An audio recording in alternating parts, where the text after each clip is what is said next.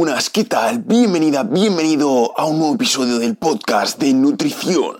Bueno, ahora ya con una voz un poco más normal, bienvenida, bienvenido al podcast dedicado a la nutrición hecho por un nutricionista real, el lugar donde los fantasmas, los mitos nutricionales se desvanecen, huyen despavoridos. Bueno, bueno, pues hoy estamos ya en el episodio número 14. Madre mía, parecía que fue ayer cuando empezamos este podcast. Este es el podcast de Health Nutrition Alicante. Yo soy Daniel Fresnillo, soy tu anfitrión y me voy a encargar de que aprendas de nutrición. Este episodio está dedicado a la diabetes tipo 2, a qué podemos comer en diabetes tipo 2 y si no eres diabético, créeme que aún así también te afecta, también te interesa mucho esta información pero antes de comenzar tengo que darte una buenísima noticia.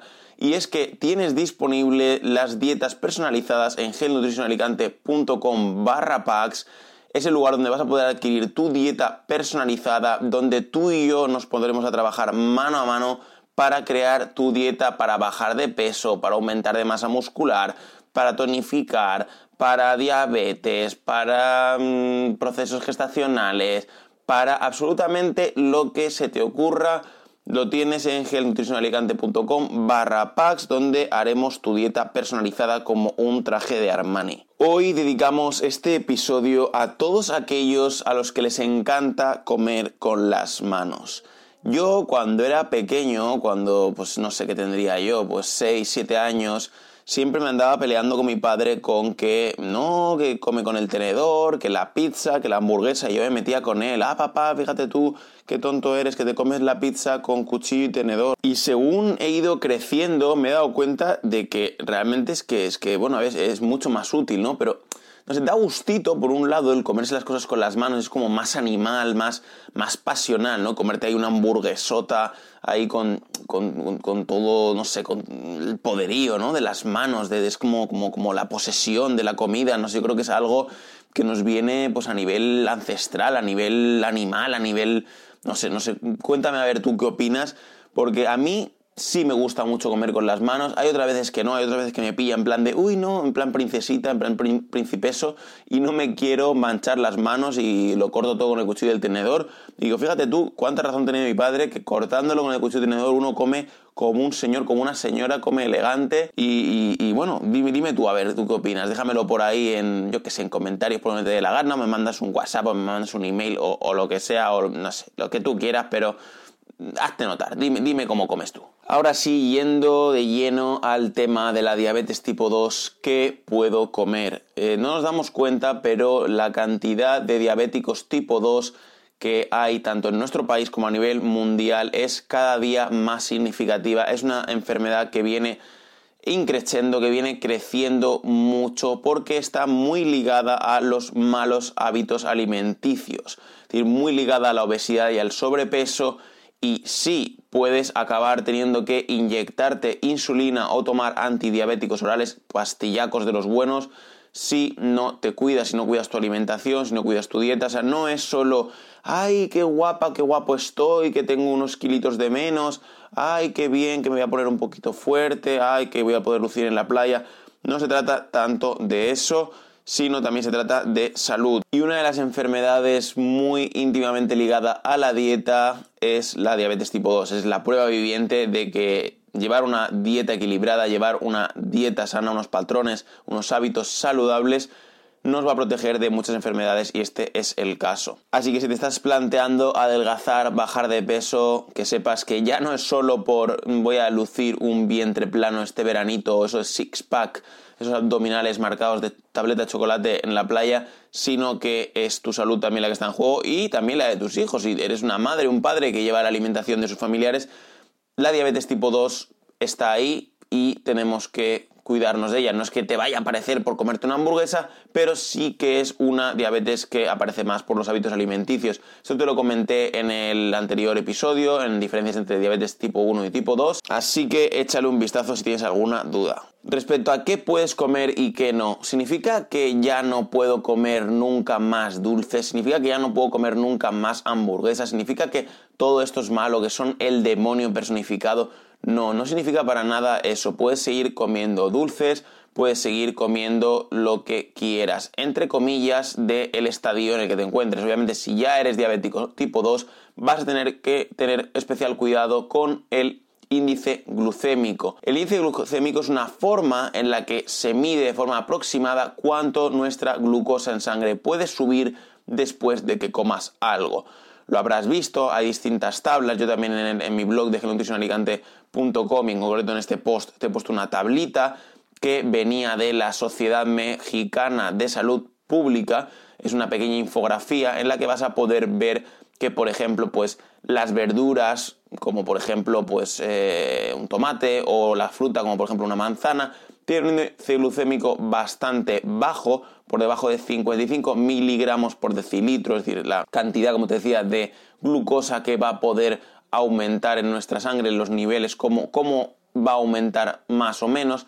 Y en el top tendríamos, uy, me ha salido una P ahí un poco exagerada, el azúcar y los refrescos, es decir, todos los típicos refrescos, Coca-Cola, Fanta, Monster, todas esas monstruosidades estarían en esa categoría de índice glucémico alto, por encima de 70 miligramos por decilitro, con lo cual hay que tener mucho cuidado porque nuestra azúcar en sangre se va a elevar más rápido, va a experimentar esos picos más fuertes. Por lo tanto, yo odio mucho, si ya me conoces, seguro que me conoces ya un poquito, el tema de prohibir. No me gusta prohibirle a alguien que coma o deje de comer un alimento en concreto o un grupo de alimentos. No me parece bien, me gusta más educar nutricionalmente, me parece mejor ir mostrando el camino, ir no sé, dando una nutrición un poco más inteligente, un poco más de nutri-hacker, más que mm, decir, no, no comas esto, prohibido lo otro, prohibido lo de más allá. No, así que salvo que tengas un problema muy, muy puntual, por ejemplo, una persona que tenga una insuficiencia renal, pues hombre, mm, es que vas a tener que restringir la sal en un punto eh, concreto, incluso gente que ya lo tiene a un nivel muy, muy, muy exagerado, muy agudo, muy, muy que sus riñones ya no funcionan prácticamente nada, pues entonces sí que tienen que prohibirse o restringirse muy, muy mucho la sal. Pero son casos más extremos. Entonces, a mí me gusta más el, por lo que te estaba comentando, el llevar unos hábitos saludables, el no abusar demasiado del azúcar, de los dulces, que se tome en cuenta este índice glucémico antes de consumirlos y antes de elegir. Si te preguntas que si puedes comer de todo, la pregunta es que sí, como ya te estarás intuyendo, pero teniendo en cuenta la tablita del índice glucémico, teniendo en cuenta tus niveles de glucemia, supongo que si eres diabético o diabética ya tendrás un pequeño diario, tendrás a tu médico controlándote, tendrás pues eh, si estás tomando medicación o no, si estás inyectándote insulina o no, pero mm, tienes que tener siempre en cuenta la tablita de índice glucémico de los alimentos para ir tomando un poquito esa idea y aprendiendo. Y mucho cuidadito con las famosas bebidas vegetales, la leche de avena, la leche de almendras y todo esto, porque te la pueden colar con el tema de, ay, sí, es vegetal, es muy sano, es muy bueno. Hay muchas que están muy, muy cargadas de dulcicaca, muy cargadas de azúcar. Entonces tenemos que tener mucho cuidado, no creer que pertenecen a la parte baja de esta pirámide, de esta lista de inicio glucémico y decir, ah, venga, va, pues me bebo un litro. No, porque te puedes llevar un susto con tu azúcar. Si te estás preguntando que si puedes comer toda la fruta que quieras, en el caso de que seas diabético tipo 2, si da igual que te tomes una manzana que 80, te diré que sí y que no. ¿Por qué?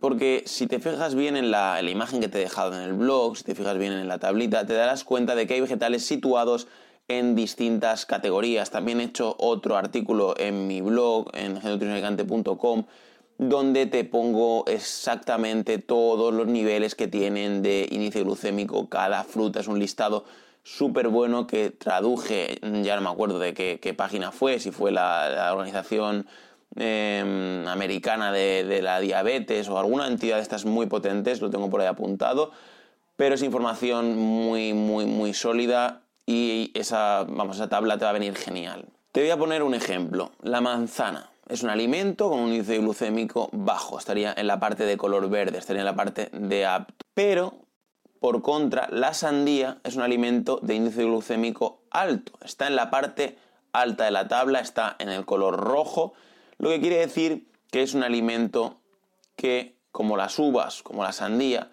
van a hacer que nuestra glucosa suba más rápido y nos pueda dar algún sustillo que otro. Así que si no te aclaras, lo mejor es consultar a un nutricionista online como yo, de muchísima confianza, pedir una dieta equilibrada, recuerda angelnutricionalicante.com barra packs, tienes las dietas personalizadas, puedes también enviar un formulario de contacto, un email, un WhatsApp, lo que quieras. Y esto es muy importante para que de verdad tengas eh, el equilibrio dentro de tus ingestas. Otro de los aspectos tremendamente importante es cómo organices tus ingestas de hidrato de carbono, o si eres diabético ya un poquito experto, diabético viejo como diríamos, ¿no?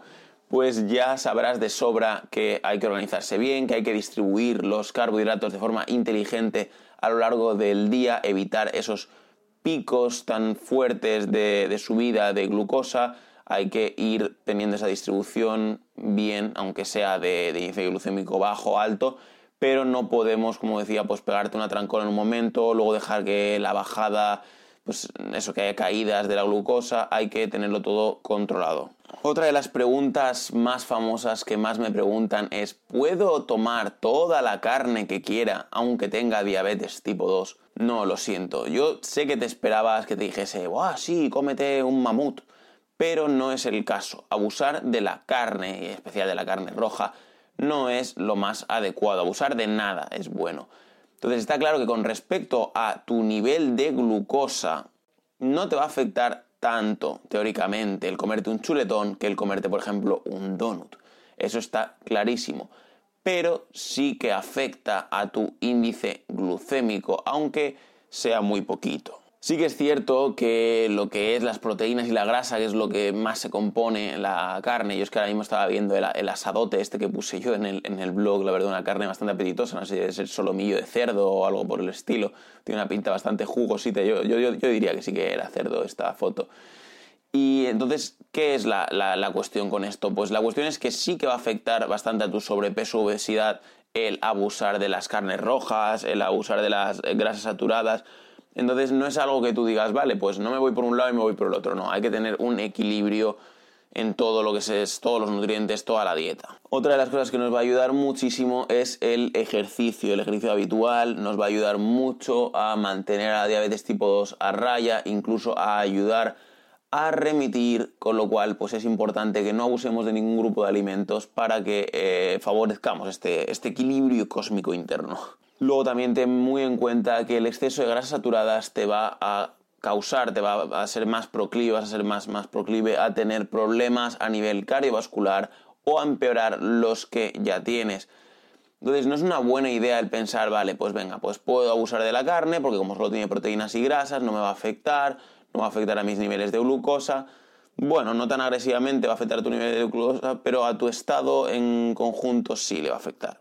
Así que mi recomendación para ti como conclusión es dos tazas de dieta equilibrada y una de estrategia. Llevar una alimentación de diabetes tipo 2 puede ser fácil si sabes cómo, mi querido Padawan. Si aprendes a elegir bien los alimentos y haces un poquito de DEN, que ya te lo llevo diciendo mucho, y si no sabes aún lo que es el DEN, te invito a que lo investigues.